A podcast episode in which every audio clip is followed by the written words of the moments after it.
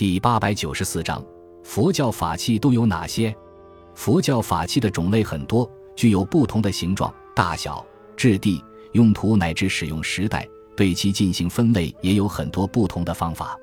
如果按照法器的用途，学界一般将其大致分为六类。一类是庄严器，是用来庄严修饰佛堂、道场的器物，主要包括各类幡、天盖、佛龛、斗帐。花瓶、香炉等。二类是供佛器，一般使用来进行日常供养，主要包括香花、烛台、灯笼、佛饭器、茶汤器、净瓶、花笼、盘、戟等。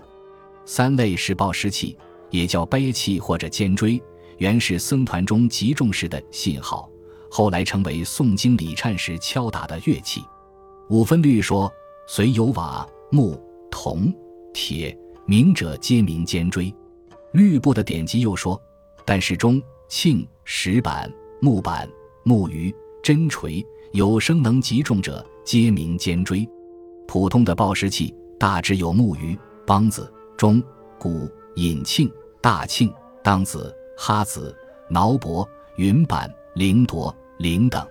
四类是容制器，用来收纳各类器物用具，主要有设礼容器、经香。袈裟香、戒体香等，五类是携行器，是僧人日常身上所携带的种种器具，主要有念珠、锡杖、如意、竹尾、福子、钵等。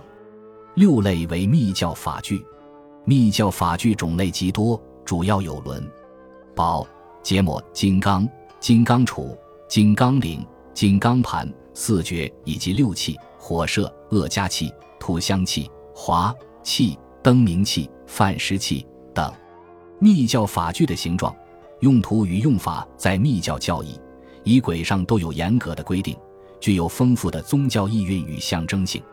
因此，对一般人来说，密教的法具往往带有浓厚的神秘色彩。